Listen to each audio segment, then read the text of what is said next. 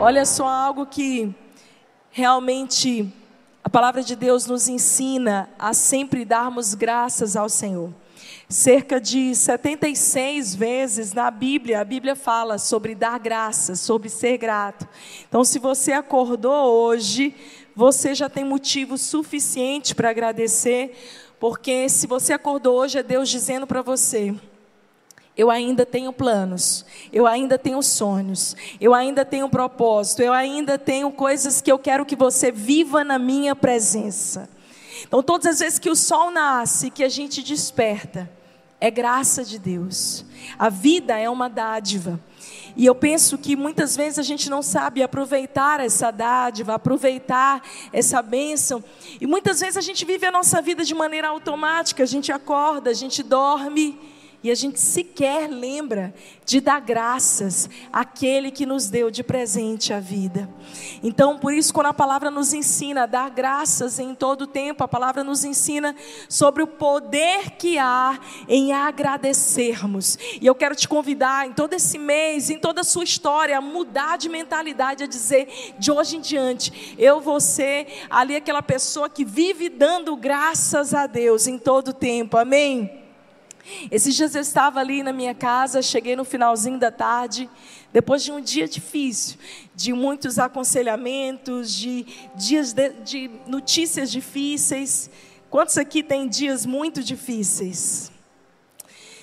E eu cheguei em casa muito cansada e com aquela ânsia de murmurar. Onde é que estão as mulheres aí para me entenderem também, né? Porque todos nós vacilamos aqui e ali com essa coisa da murmuração, mas em especial as mulheres parece que tem assim uma coisa a mais, né? A gente às vezes reclama de tudo. E eu estava com esse espírito para reclamar. Cheguei em casa, poxa, não tem comida em casa. Aí para piorar minha situação, acabou o pó de café. Pronto, estragou tudo. Foi um dia muito difícil. E essa foi a gota d'água, e quando eu estava pensando mentalmente em reclamar, eu vi uma risada, uma risada alta, uma risada forte, gostosa de ouvir. Eu moro num condomínio de casas, a minha casa é assim, de esquina, não tem quase nenhum barulho do lado, mas do lado da minha casa tem o lixeiro do condomínio. Então, todos os dias à tarde, vem aqueles homens que trabalham no condomínio para trazer o lixo de todo o condomínio que foi recolhido. E todos os dias, no final da tarde, eu escuto uma gargalhada alta que enche a minha casa. E aquela risada é do homem do lixo. Todos os dias, quando ele está recolhendo aquele lixo, ele fica conversando com aqueles outros homens do condomínio. E, gente, eu não tive como não ser invadida dentro da minha casa por aquela alegria contagiosa que veio diretamente do lixão do meu condomínio. Naquela hora, o Espírito Santo falou comigo e disse: Filha, o homem do lixo consegue ser alegre e dar graças. E você aí, tendo tudo o que você precisa para viver e para dar graças, está reclamando. Eu vou dizer para vocês, queridos, eu tenho o privilégio de morar do lado do lixão, porque todos os dias eu escuto aquela mesma risada e ela me lembra o quanto que eu preciso agradecer a Deus e valorizar as pequenas coisas da vida. Afinal de contas, é muito diferente você agradecer. Ah, pastor, eu falo palavras, eu agradeço. E ter um estilo de vida de gratidão. Porque por mais que você agradeça em algum momento, um estilo de vida de gratidão vai mudar a lente pela qual você olha o mundo. Muitas vezes a gente está com a nossa lente embaçada. Muitos aqui usam óculos. E quem usa óculos, às vezes está tão acostumado que não percebe que a sua lente está suja. E a verdade é que muitas vezes a gente precisa de alguém do nosso lado para perceber que a lente está suja. Às vezes eu olho para o meu marido que usa lente o tempo inteiro. Eu falo, Fred, me dá aqui teus óculos, deixa eu limpar para você. E ele diz assim, mas eu nem percebi que estava tão suja. A verdade é que a gente às vezes não percebe que a nossa lente está suja. E o que a gente precisa para ter um estilo de vida de gratidão, meus irmãos, é mudar as lentes. O que eu e você precisamos é receber as lentes dos céus, a lente de Deus, para olharmos a nossa vida de uma outra perspectiva, para aprendermos a agradecer. Essa manhã nós vamos sair daqui, a Maria e o João, graças a Deus. A gente vai sair daqui com essa mentalidade ajustada para dizer assim: obrigada pelo ar que eu respiro, obrigada, Senhor, porque eu tenho um transporte para vir para a igreja, porque eu posso me movimentar, obrigada, Senhor, porque o Senhor me deu tudo aquilo que eu preciso para estar vivo. Eu quero te convidar a ficar de pé, a pegar a sua Bíblia aí. E nós vamos ler um texto da palavra juntos, de maneira responsiva. Se você é da igreja há muito tempo, se você veio de uma igreja tradicional, você vai saber o que é que eu estou fazendo. Salmo 136, irmãos, do verso 1 ao 26, nós vamos ler uma leitura responsiva. E eu vou ler na NVI, nova versão internacional. E eu vou dizer a primeira frase e você vai responder a segunda frase. Não é difícil. A segunda frase diz, em qualquer versão: O seu amor dura para sempre. Diga bem forte, com toda a força do seu coração. Vocês estão prontos? Se você não tem Bíblia aí, se você percebeu que alguém não tem Bíblia do seu lado, junta essa pessoa aí oferece Bíblia para ela. Vamos lá, não quero ninguém sem a palavra de Deus. Talvez você precise ligar a sua Bíblia aí no seu app mas acostume a trazer a sua Bíblia de papel para a igreja. Salmo 136. Deem graças ao Senhor, porque Ele é bom, e o seu amor dura para sempre. Deem graças ao Deus dos deuses. Deem graças ao Senhor dos senhores. Ao único que faz grandes maravilhas que com habilidade fez os céus, que estendeu a terra sobre as águas, aquele que fez os grandes luminares, o sol para governar o dia, a lua e as estrelas para governarem a noite, aquele que matou os primogênitos do Egito, e tirou Israel do meio deles. Com mão poderosa e braço forte. Aquele que dividiu o mar vermelho. E fez Israel atravessá-lo. Mas lançou o Faraó e o seu exército no mar vermelho. Aquele que conduziu o seu povo pelo deserto que feriu grandes reis. E matou reis poderosos. Seom, rei dos amorreus, e Og, rei de Bazã, e deu a terra deles como herança, como herança ao seu servo Israel, aquele que se lembrou de nós quando fomos humilhados e nos livrou dos nossos adversários. Aquele que dá alimento a todos os seres vivos. Agora, bem forte, deem graças ao Deus dos céus. Dura para sempre. Você pode dar um aleluia bem forte. Você pode dizer obrigada, Senhor, eu te dou graças essa manhã. Vamos lá, igreja.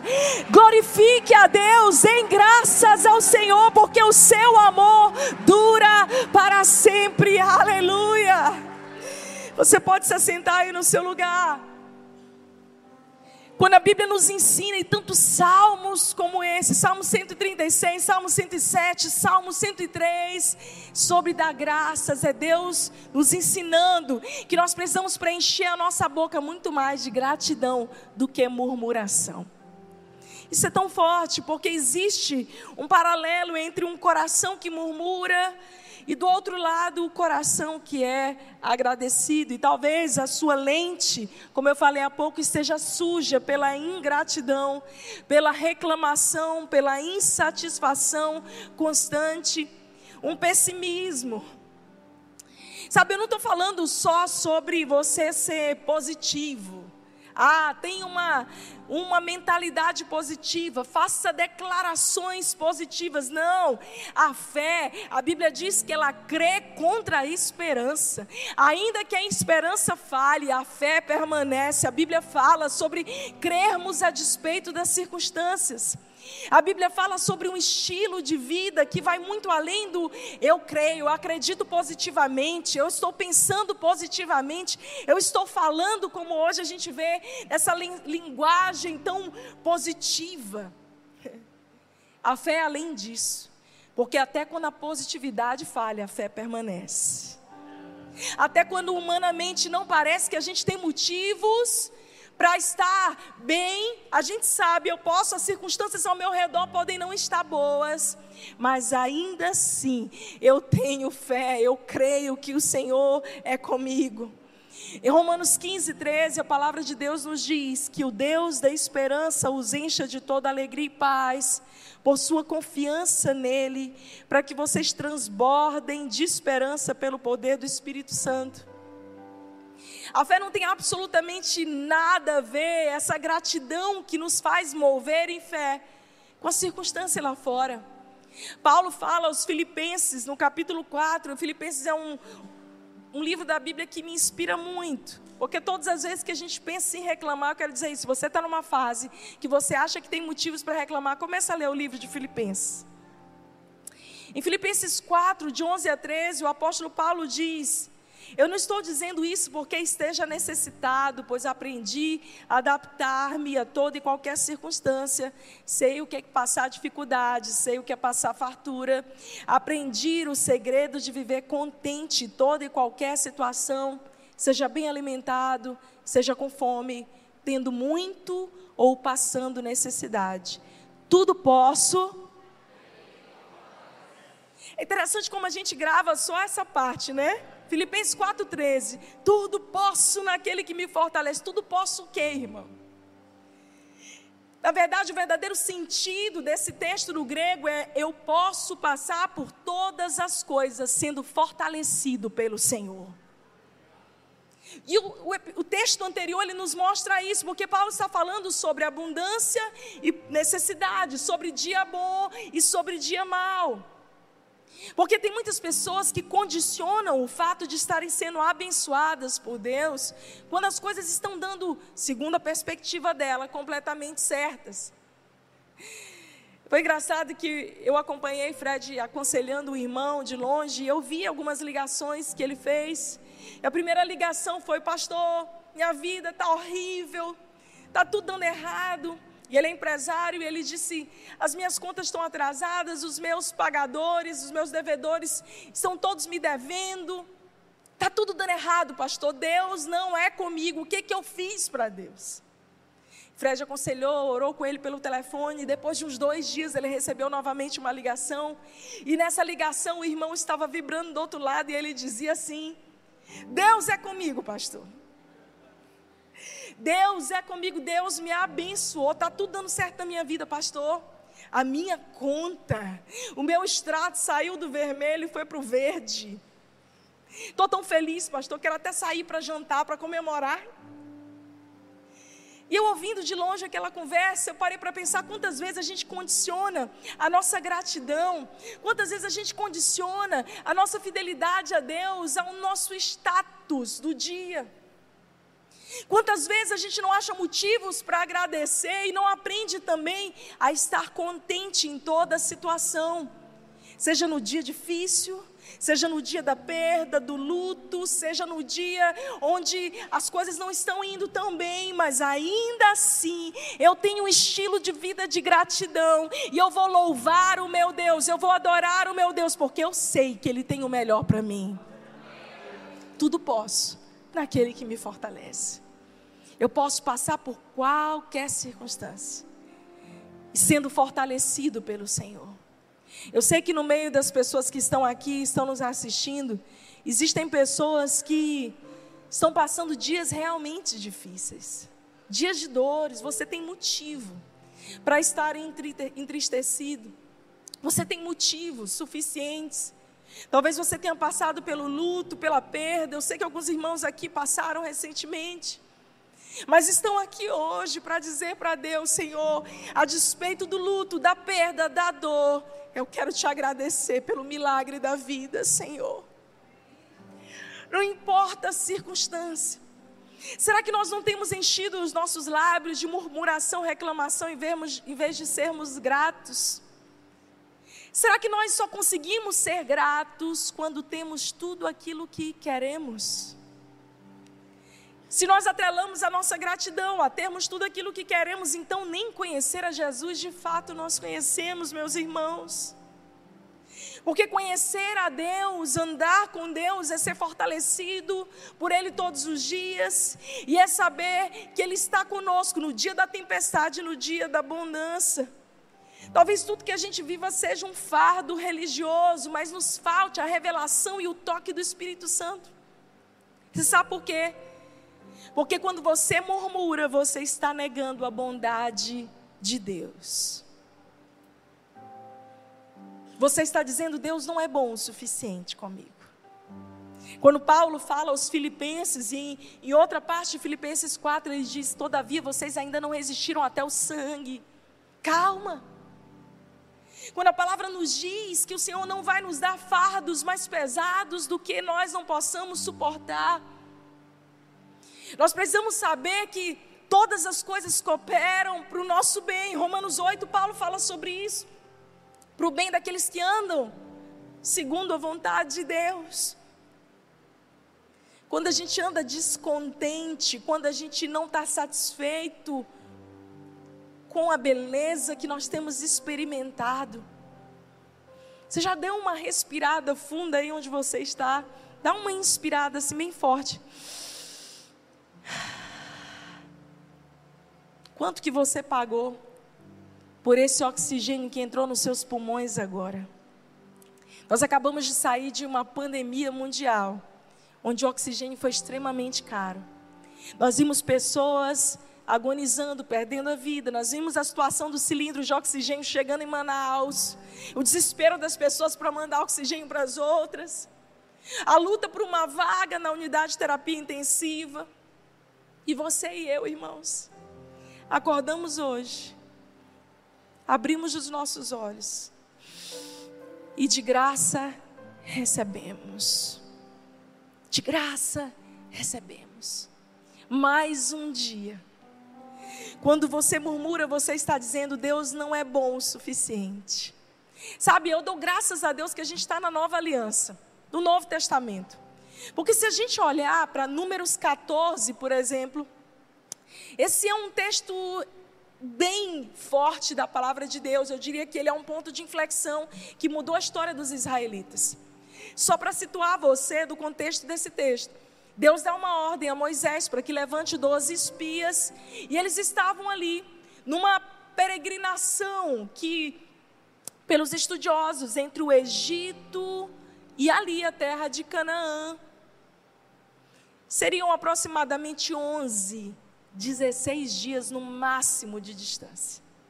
Quando eles chegam à porta daquela terra, Deus então orienta: olha, vocês vão entrar como espias, para olharem, para verem o, como que essa terra manda leite e mel. Havia uma promessa, e Deus está dando agora a eles a oportunidade de experimentarem, de verem com os próprios olhos.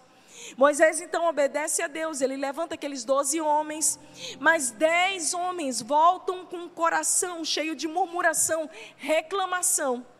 Somente dois voltam com bom relatório, Josué e Caleb. E aquilo fere tanto o coração de Deus, como que eles podem olhar para toda a bênção, toda a dádiva da promessa e de repente eles estão ali se reclamando, e pior do que isso.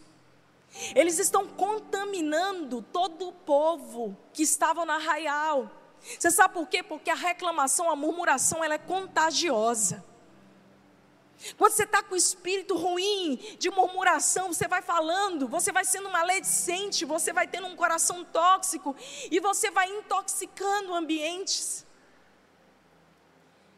E aquilo feriu tanto o coração de Deus que Deus disse para Moisés o seguinte: agora, todo esse povo que é descendente desses dez irá perecer no deserto. Essa geração inteira vai passar e somente os descendentes de Caleb e de Josué entrarão na terra prometida. E em Números 14, Deus diz para Moisés: voltem. Voltem para os limites do Mar Vermelho. E eles voltaram para onde tudo havia começado. E durante 40 anos, até que toda aquela geração não perecesse. A geração de quê, pastora? De murmuradores. Paulo fala mais sobre isso em 1 Coríntios 10, quando ele fala dessa geração que não parava de reclamar, que não conseguia ser grato. Você vê, a ingratidão é um pecado diante de Deus, irmãos. A murmuração, a, essa coisa da reclamação que nunca para, que nunca cessa, que nunca vê motivos, que nunca está contente, que nunca está satisfeito. Deus fala: voltem. E durante 40 anos, aquela, aquele povo pereceu no deserto, até que uma nova geração, desintoxicada pelo espírito de murmuração, pudesse nascer e entrar ali com os descendentes de Caleb e de Josué. Eu dou graças a Deus porque nós estamos no tempo da nova aliança. Imagina, imagina, se nós tivéssemos que passar pelo que os israelitas passaram, todas as vezes que a gente reclamasse. Eu quero te fazer um desafio nessa manhã. A você policiar a sua mente a sua boca. Todas as vezes que você quiser reclamar, diga graças a Deus. Obrigada, Senhor. Graças a Deus. Sabe, a gente precisa ser intencional em ser grato, porque não é algo que flui naturalmente dentro de nós, é como se houvesse um chip de ingratidão. Você quer saber como? Lembra do jardim? Adão e Eva. Deus colocou todas aquelas árvores maravilhosas e deu só uma que eles não poderiam tocar no fruto. O que, que eles olharam? Ah, por que, que eu não posso mexer naquela ali? Diante de tantas árvores, de tantas dádivas que eles poderiam agradecer, a, a gente é do mesmo jeito, esse chip, esse DNA, ele vem dentro de nós. Diante de tantas coisas que a gente pode ser grato, a gente sempre arruma umazinha para estar tá insatisfeito, é ou não é? Quantas vezes, queridos, nós oramos para Deus mudar a nossa situação, Ele faz, e nós ainda murmuramos. No texto que eu falei para vocês, em Números 14, olha o que diz o verso 27. Até quando essa comunidade ímpia se queixará contra mim?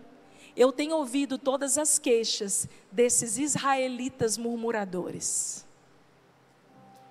Do mesmo jeito que a sua gratidão, a sua adoração, porque gratidão também é adoração, ela sobe como incenso agradável diante de Deus. A queixa, a murmuração, a reclamação contínua, a insatisfação contínua, ela sobe para os céus como um cheiro podre. Deus diz: Olha, eu tenho ouvido, eu tenho recebido todas essas queixas desses israelitas murmuradores. A verdade é que o homem não sabe o que quer. No caso daqueles do Egito, oravam a Deus para saírem do Egito. Deus liberta, eles chegam no Egito e dizem o quê? Nós estamos com saudade do Egito, das cebolas do Egito. É por isso que eu digo que o melhor mesmo é a gente viver uma vida de dependência. Quando a gente diz, Senhor, ok, esses aqui são os meus planos, mas sabe, Senhor, eu prefiro pegar os teus planos. Porque o Senhor sabe o que é melhor para mim. Pergunta que eu tenho para você nessa manhã, meu irmão, é: você quer se perder no deserto? Ou você quer vencer os desertos com Deus?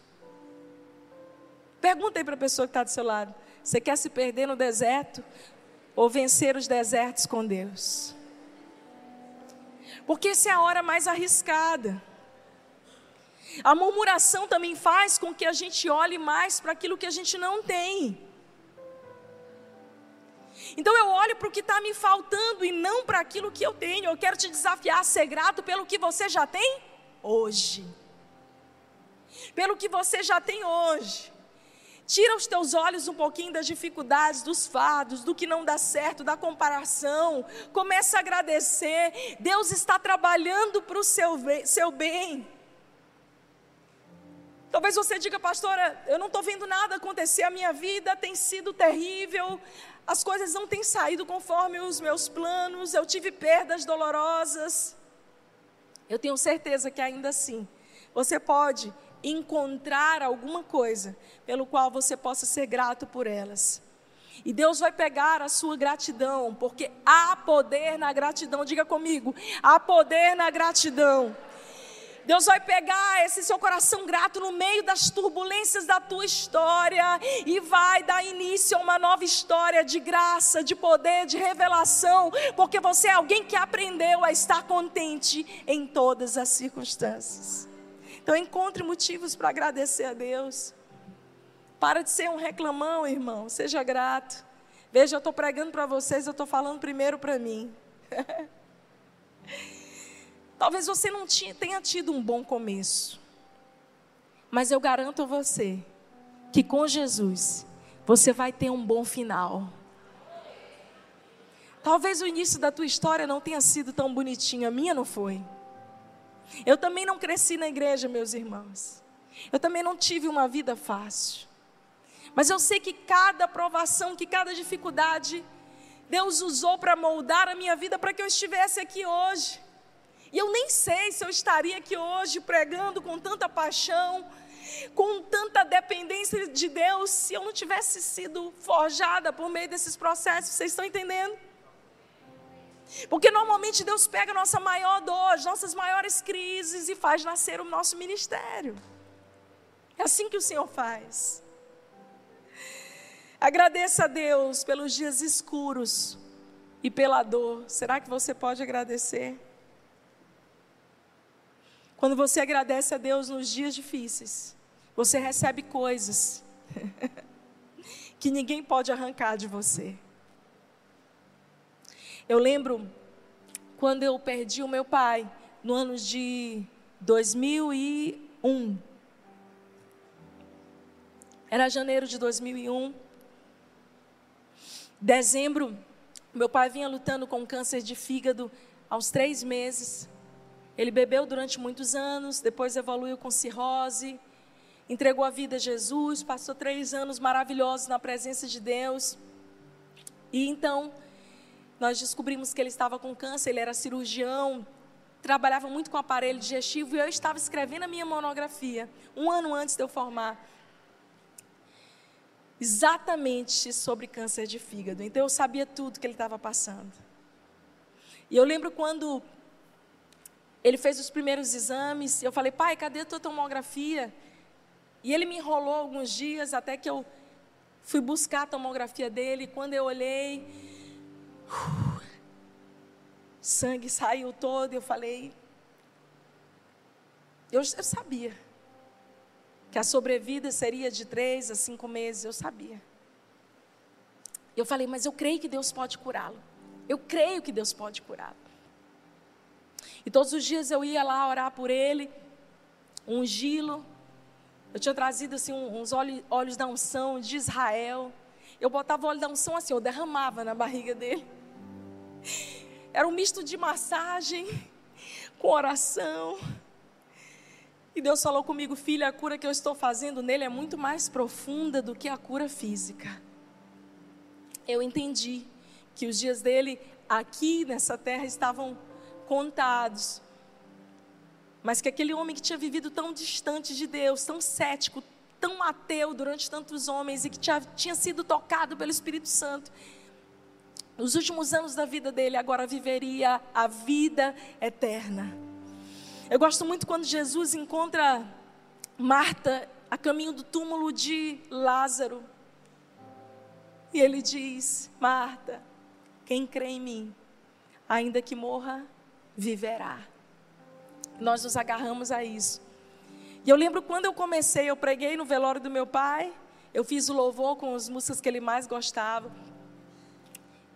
E eu falei para o pastor, eu falei, pastor, Deus me deu uma palavra. Na época eu falei para o meu pastor, se o senhor permitir, eu queria compartilhar ela. Ele disse, filha, Vá lá, a palavra é com você. A igreja estava cheia de pessoas. Ele era muito conhecido na cidade, professor de universidade, foi meu professor. E eu comecei aquele, aquele momento e eu disse: hoje é um dia de gratidão. E todo mundo me olhou e disse: tipo, essa menina não está muito equilibrada. Tira ela daí, pastor. E eu falei: hoje é um dia de gratidão. Porque se fossem há quatro anos atrás, o meu pai estaria indo para o inferno, mas pela bondade, graça e misericórdia de Deus, ele foi alcançado, ele está sendo recebido nos céus em glória.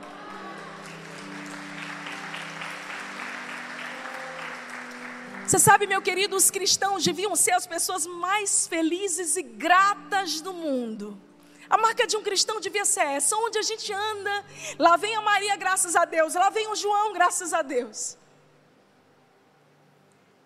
Porque o mínimo que nós temos a agradecer é que nós somos livrados das trevas, da morte eterna e do inferno e recebemos o dom gratuito de Deus, que é a vida eterna.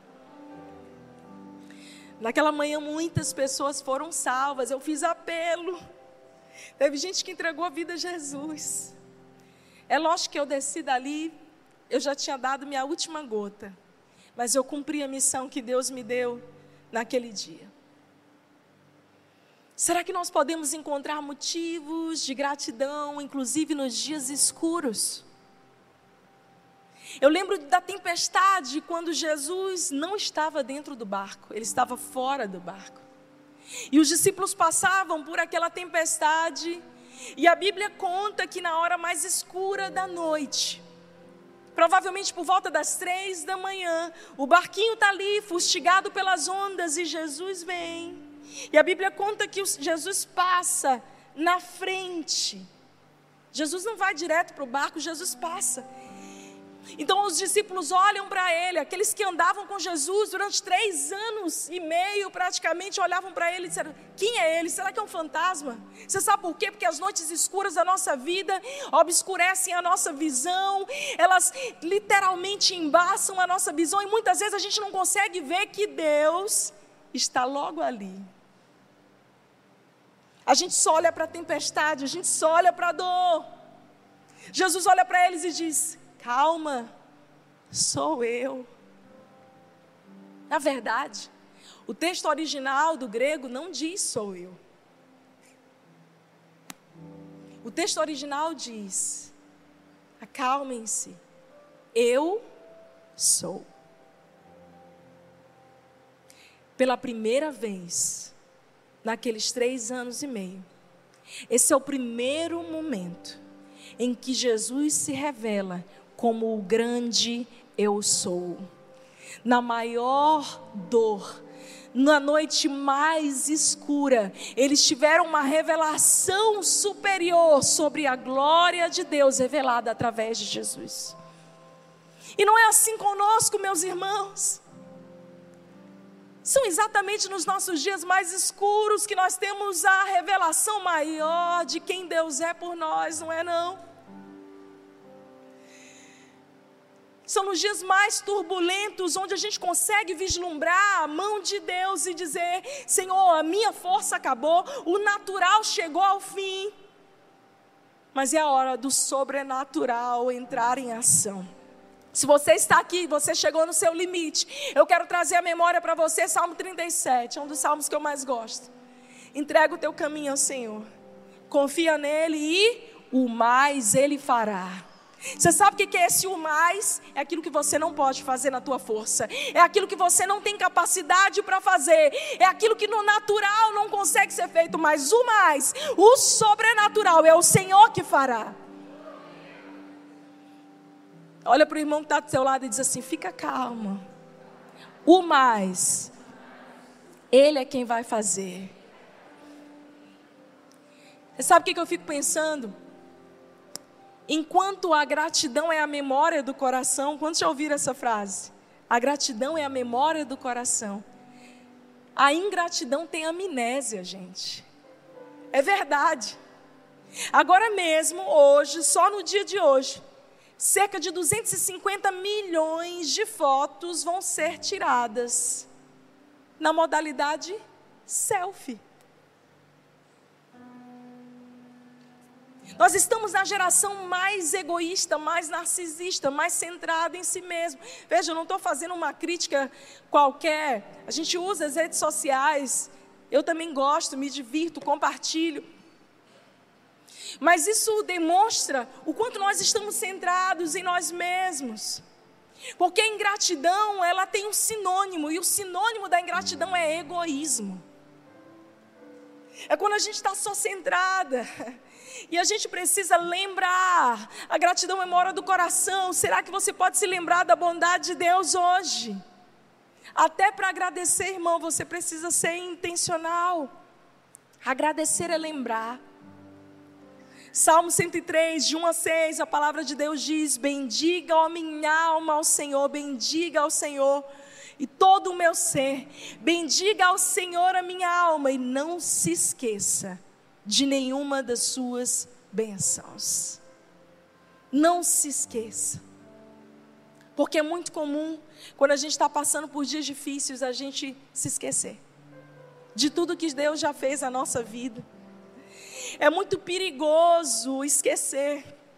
Você sabe, irmãos, você chega lá e você corre o risco de esquecer, por isso que a Bíblia fala tanto sobre construir marcos, sobre não remover os marcos antigos. Quando o povo foi entrar na terra prometida, ali no livro de Josué 1, 2, 3, você vê esse relato.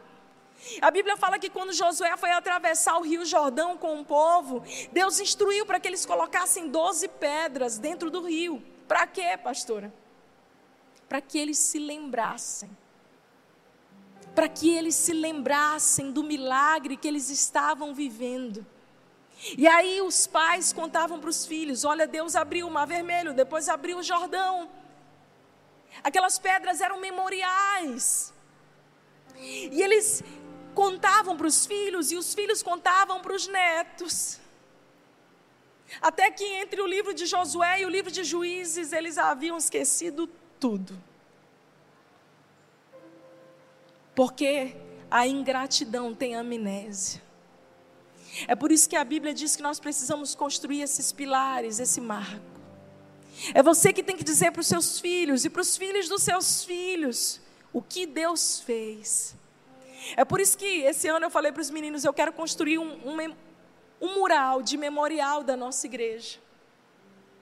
Porque você chega aqui, está tudo tão bonito. Estão aí cadeiras confortáveis. Agora.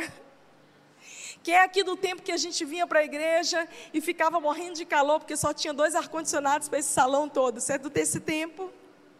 Lembra-te desse tempo. Que é do tempo das cadeiras de plástico. Mais recente. Que é do tempo da academia ainda. Onde a gente ficava abarrotado um por cima do outro. Todo mundo morrendo de calor, mas adorando a Deus, cheio de gratidão. Quem é do tempo da primeira vigília que nós fizemos aqui, noite de adoração, sem estrutura de som, um poeiral ali. No meio da vigília, uma nuvem subiu, mas não era da glória de Deus, era da poeira deste lugar. Quem lembra disso? Lembra-te do que o Senhor já fez até aqui. Construa memorial. Falei para o meu time do Criativo, eu quero um mural com a história da igreja. Eu estive recentemente em Dallas, no Chris for the Nations, é o instituto talvez dos maiores do mundo de, de escola teológica. E onde você entra lá, tem lá os fundadores, Dr. Gordon, a sua esposa, que lá por volta da década de 70 começaram. Tem ali os primeiros marcos. O campus hoje, que é um campus enorme, com vários prédios, só era um, um lugar, um, um campo desmatado, não tinha nada construído. Será que nessa manhã você pode lembrar de como você estava dez anos atrás, há um ano atrás, do que Deus já fez na sua vida nos últimos anos? Da onde o Senhor já tirou você? Eu amo quando o salmista diz, Salmo 46, Ei, eu te tirei de um tremedal de lama, coloquei os teus pés numa rocha e enchi os teus lábios de louvor. Lembrar de onde Deus te tirou é importante. Lembrar de tudo, ah, pastor, eu ainda não cheguei onde eu queria. Quem é que chegou, gente?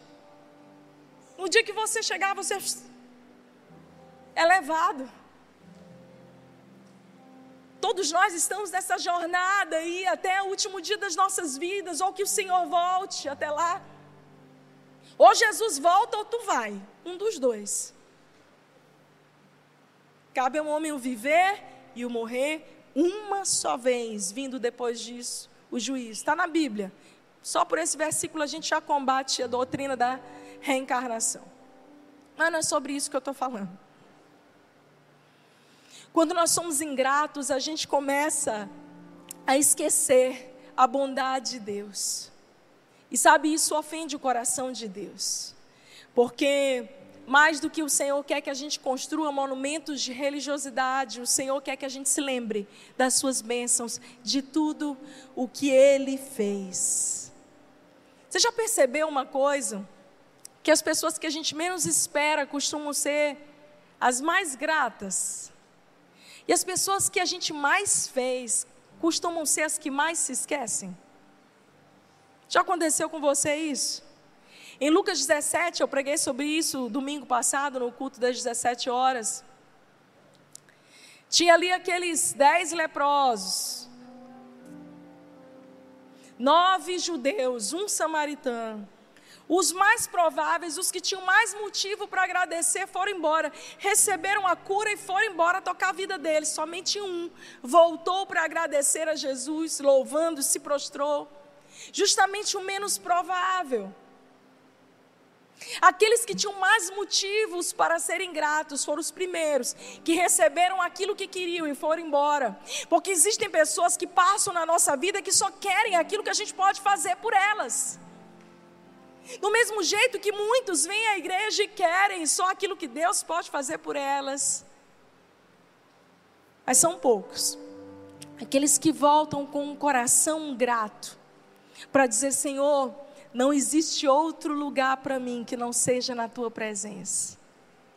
Qual é o seu plano B? Eu não tenho plano B. Eu não tenho plano B. Eu só tenho um plano, viver a vontade de Deus para a minha vida e eu persigo essa vontade até o último dia da minha história. Para de ficar construindo várias hipóteses, entrega o teu caminho ao Senhor e o mais Ele fará. Ah, queridos, qual é a vontade de Deus? Está ali em 1 Tessalonicenses 5,18. Abre a tua Bíblia comigo. Ah, pastor, eu não sei qual a vontade de Deus para mim. Está aí. 1 aos Tessalonicenses 5,18. Aproveita e grifa na tua Bíblia para você não esquecer mais. Deem graças em todas as circunstâncias, pois essa é a vontade de Deus para vocês em Cristo Jesus. Qual é a vontade de Deus para mim? É que eu aprenda a dar graças em todas as circunstâncias. Todos os dias, com um coração rendido, como um estilo de vida, de adoração, de gratidão na presença de Deus.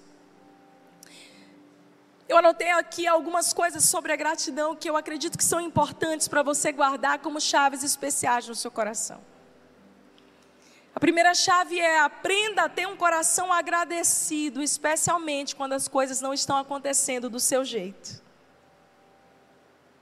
É isso mesmo. Paulo fala aos Romanos, capítulo 8: todas as coisas cooperam para o bem daqueles que amam a Deus, que são chamados segundo o seu propósito. Todas as coisas são todas as coisas. Não é possível, pastora. A enfermidade, o luto, as perdas.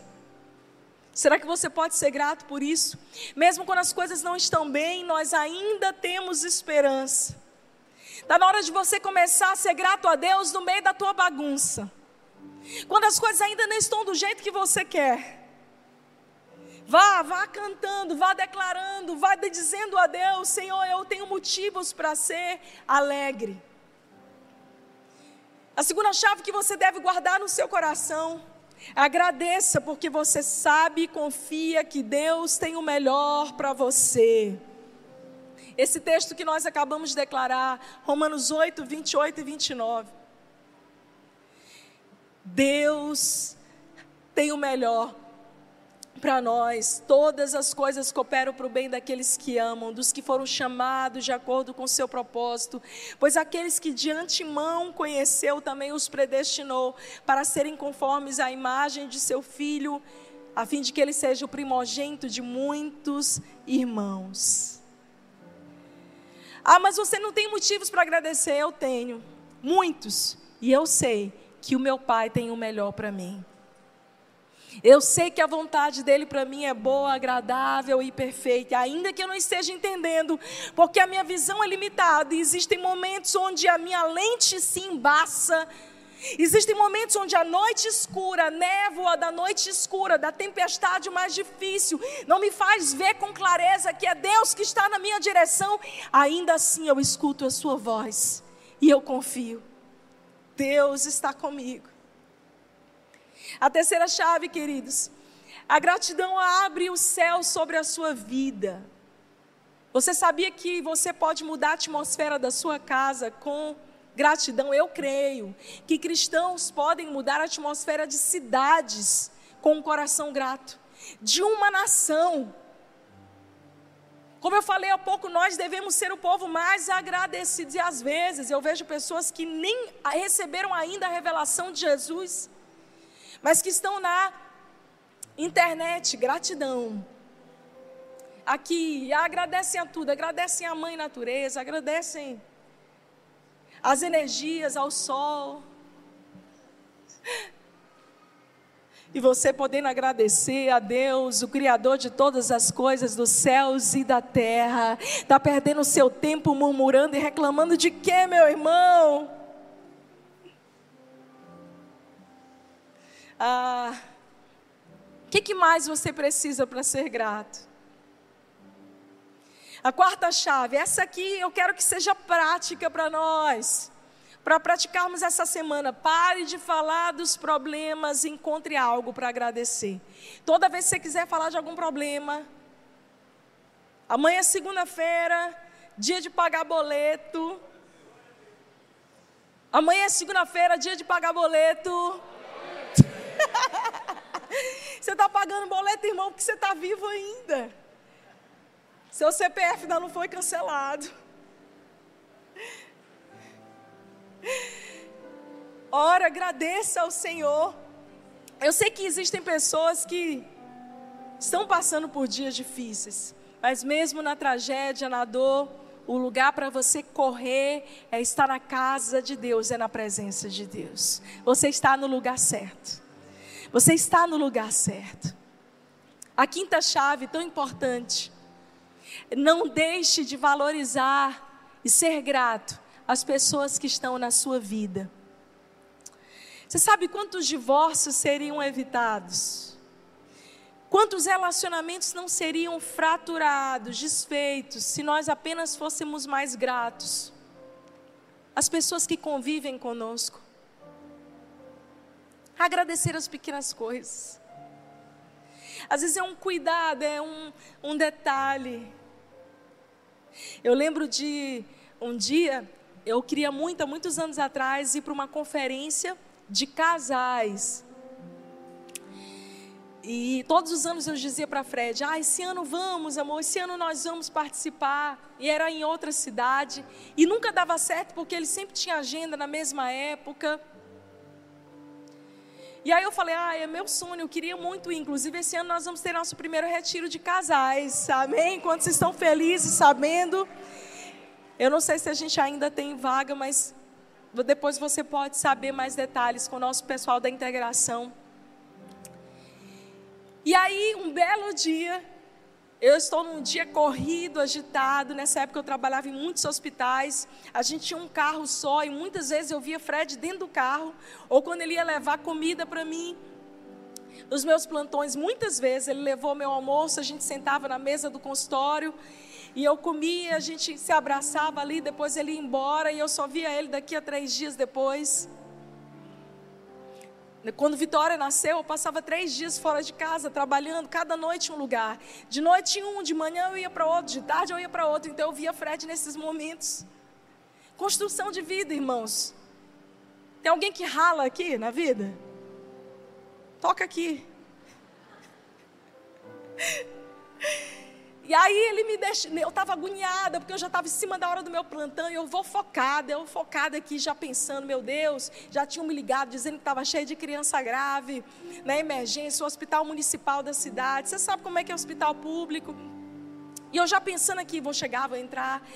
E no meio daquilo ele está numa calmaria. Dirigindo calmamente, eu, bora Fred, acelera, acelera, estou atrasada, estou atrasada. Ele disse que a minha frase favorita era dizer: Eu estou atrasada. Nessa época era mais ou menos assim. E aí, no meio daquela agonia toda, ele disse assim: Amor, eu tenho uma surpresa para ti. E eu, eu não sou dessas pessoas que fica assim, tipo assim: Ah, pastor, eu quero conversar contigo, mas a gente conversa quinta-feira. Não, irmão. Tu falou, fala logo agora. Alguém assim? Aí eu tenho uma surpresa para te contar, mas não vou falar agora. Estragou o teu domingo. É não? E aí ele ficou, e eu, bora Fred, Fred, fala logo, fala logo, fala logo. Até que a gente chegou na porta do hospital. Quando a gente chegou na porta do hospital, eu já estava agoniada para descer, ele disse: Eu comprei as nossas inscrições, as nossas passagens, nós vamos para a conferência de casais. Eu olhei para ele e falei: Tá bom, tchau, obrigada. Bati a porta do carro, porque eu realmente estava em cima da hora. E quando eu estou lá no meio da tarde atendendo os meninos, que a agonia já tinha passado, eu falei: Meu Deus, eu acho que eu fui um pouco rude, eu não fui tão grata. Eu liguei para ele e falei assim: Ô amor, me perdoa, eu acho que eu devia ter me empolgado, né? Tinha feito pelo menos um uhul, legal. Mas quando eu te encontrar, eu vou fazer isso. Quando eu te contar, pode deixar, amor, que eu vou pular. E quem sabe hoje a gente sai para jantar, para comemorar. E a resposta dele me doeu mais ainda, quando ele disse assim para mim: Tá tudo bem, Flávia. Eu já estou acostumado, você nunca é grata. Irmãos, aquilo entrou com uma. E eu tive que repensar. Sabe quando você é tão abençoado? Que você nem percebe que está sendo abençoado. Você recebe tanto de Deus. E você nem percebe, você começa a não dar valor até para as pessoas que estão ao teu redor. A gratidão ela precisa ser expressada. Você precisa expressar a gratidão. Veja quando aquele leproso volta, o samaritano ele expressa a gratidão. Você sabe quando eu vejo muito isso? Glória a Deus, eu mudei, ou pelo menos estou mudando até hoje. Quando as pessoas chegam para nós aqui, às vezes no final do culto, no aconselhamento, e diz, pastor, eu estou passando uma luta, ora por mim. Aí eu falo, amém, irmão. Eu não ia nem jejuar essa semana, mas eu vou jejuar por tua causa. Eu estou nessa toda semana, toda semana eu estou jejuando por alguém, por alguma coisa. E aí, quando a bênção acontece, quando a pessoa recebe o livramento, Aí você fala assim, aí, irmão, ah, pastor, aquela situação lá foi resolvida. Eu falo, ah, ingrato. Tu não volta nem para dizer a bem, só fala da luta. Às vezes a gente é assim, né?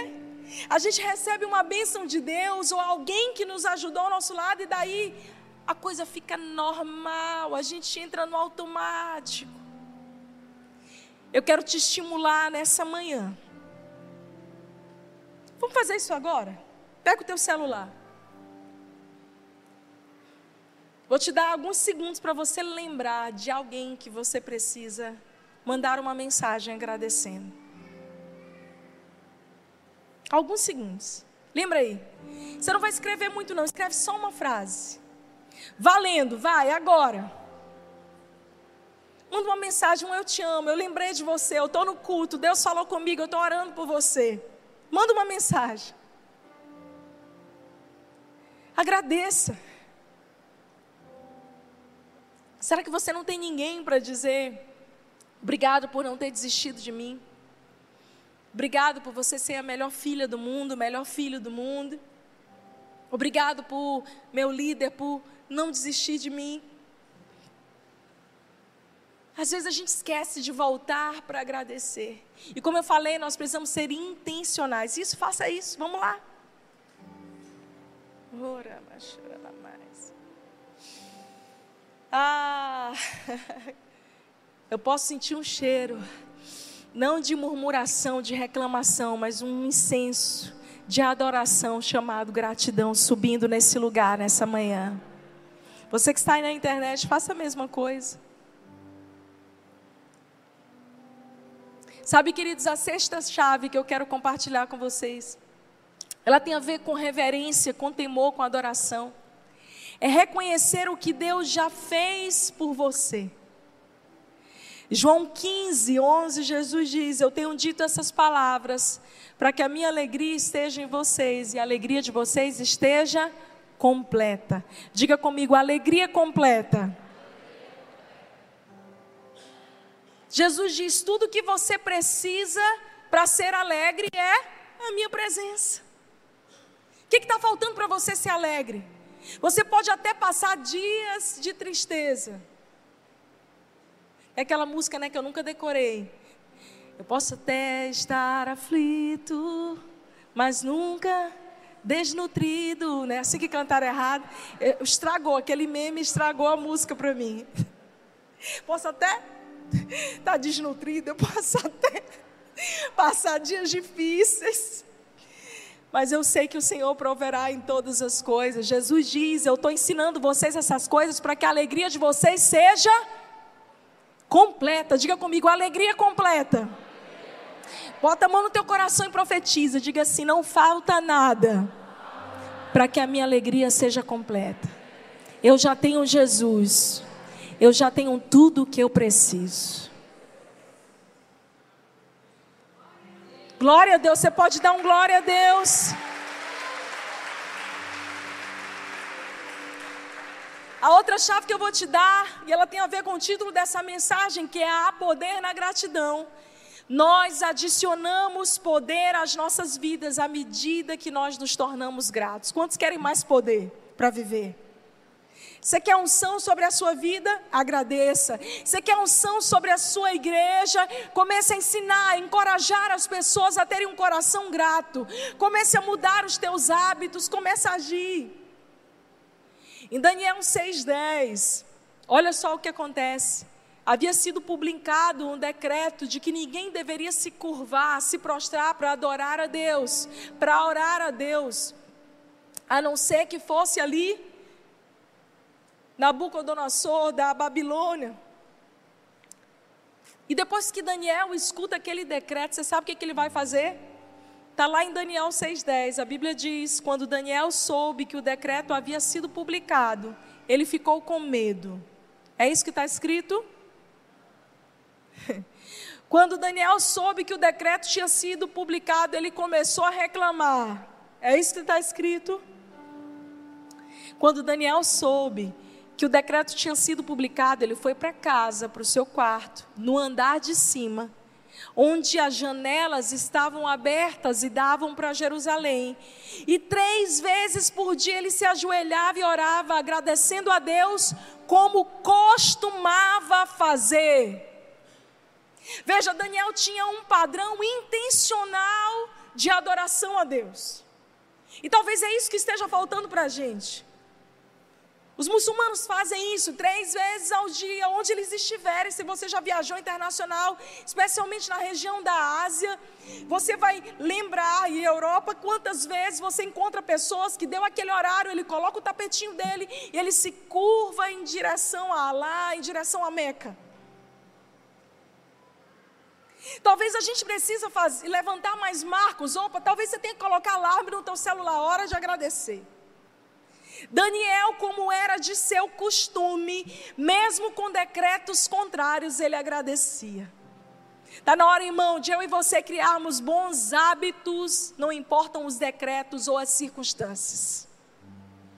Hábitos de gratidão, diga comigo, hábitos de gratidão. Sabe o que eu acho mais legal? É que Daniel orava com a janela aberta, em cima, na parte de cima. Ele não se escondeu com medo, ele não se acovardou. As janelas estavam abertas e todos puderam ver e viram, e foram dizer para Nabucodonosor que Daniel estava ferindo, desrespeitando um decreto, e foi por causa disso que ele vai para a cova dos leões. E mesmo contra todo o decreto contrário, ele se tornou alguém que dava graças. Ele não precisou dar graças escondido. Ele deu, continuou dando graças de janelas abertas. É como se ele dissesse assim: inimigos, olhem, eu continuo sendo grato. Mas notícias, olhem, eu continuo sendo grato. Luto, olhe para mim, eu continuo sendo grato. Eu não sei qual é a janela que você vai precisar abrir nessa manhã para dizer: eu continuo sendo grato a despeito da acusação do inimigo. Eu não sei qual é o seu inimigo essa manhã, mas eu sei que você precisa abrir as janelas e escancarar a sua gratidão. Amém, igreja? Se você quer aumentar o poder na sua vida, seja grato. Porque a gratidão adiciona poder e as reclamações adicionam fraquezas às nossas vidas. Salmo 34, a palavra de Deus diz: Bendirei ao Senhor em todo tempo, os meus lábios sempre o louvarão. A minha alma se gloriará no Senhor. O salmista ainda diz: Ouçam, oprimidos, e alegrem-se. Proclamem as grandezas do Senhor junto comigo. Ele está dizendo até para os aflitos, para os oprimidos: escutem a, o meu louvor, a minha gratidão e saibam que Deus é bom em todo tempo. Tem uma versão, a Bíblia, a mensagem que diz que os aflitos sejam felizes. Como é que alguém aflito vai ser feliz se não tiver um coração grato? Por último, para nós orarmos, a gratidão tem o poder de mudar a sua vida. É verdade. Segundo aos Coríntios 2:14, a Bíblia diz: "Mas graças a Deus que sempre nos conduz vitoriosamente em Cristo, e por nosso intermédio exala em todo lugar a fragrância do seu conhecimento." Do mesmo jeito que a murmuração, a reclamação sobem como um odor desagradável diante de Deus, alguém que carrega um coração grato, um cristão genuíno, a Bíblia nos ensina é como o bom perfume de Cristo. Essa pessoa chega nos ambientes mais difíceis e perfuma esse ambiente. Ela traz luz, ela traz doçura, ela traz graça. Essa pessoa consegue chegar na casa do luto e ainda assim trazer conforto, consolo e paz. Quantos querem perfumar ambientes? Irmão, coisa difícil na vida é quando você chega num lugar onde tem alguém cheirando mal, né? Não? Graças a Deus aqui nessa igreja todo mundo é cheirosinho. Mas tem aquela coisa que você fala assim: meu Deus, um bicho estragado entrou aqui neste lugar. Não tem isso? Pior é quando o bicho é você. Quando você fala assim: meu Deus, sou eu que estou cheirando mal. Vou nem pedir para vocês levantarem a mão. Sabe aquele dia que você esqueceu de passar o desodorante, o perfume? E aí você está num sol quente de Teresina, no meio do Nordeste, e você fala: Jesus amado, o que, que te resta? Ficar num ambiente arejado e colar o braço. Não é não? É horrível quando a gente passa essa sensação. Mas a Bíblia está falando sobre a gente exalar esse bom perfume de quem conhece a Deus. Porque quem conhece a Deus, quem tem a revelação de Jesus, quem já foi transformado por Ele, começa a experimentar esse lugar de gratidão, esse lugar de leveza, de graça, de alegria. Meu irmão, você pode transformar a sua dor em um ganho para alguém. O seu testemunho no meio da dor pode perfumar ambientes, pode mudar a história de alguém. E a sua bagunça interior, uma vez que você apresente ela aos pés daquele que é o único capaz de transformar a tua história, pode se transformar na tua mensagem. Quando nós cantamos essa manhã, eu levanto um aleluia. levantar um aleluia, agradecer a Deus, louvar a Deus, não importam as circunstâncias, na tempestade, na bonança. É uma chave que vai mudar a tua vida para sempre. Porque você sai daqui com uma mentalidade, com os óculos limpos, com as tuas lentes ajustadas e você começa a olhar o mundo não de maneira cor-de-rosa só. Não é que a gente não é realista com os problemas, eles estão lá. Mas a minha perspectiva não é mais a perspectiva de alguém reclamão, murmurador, ingrato. É a perspectiva de alguém que aprendeu a ser grato a Deus e a estar contente em todas as circunstâncias.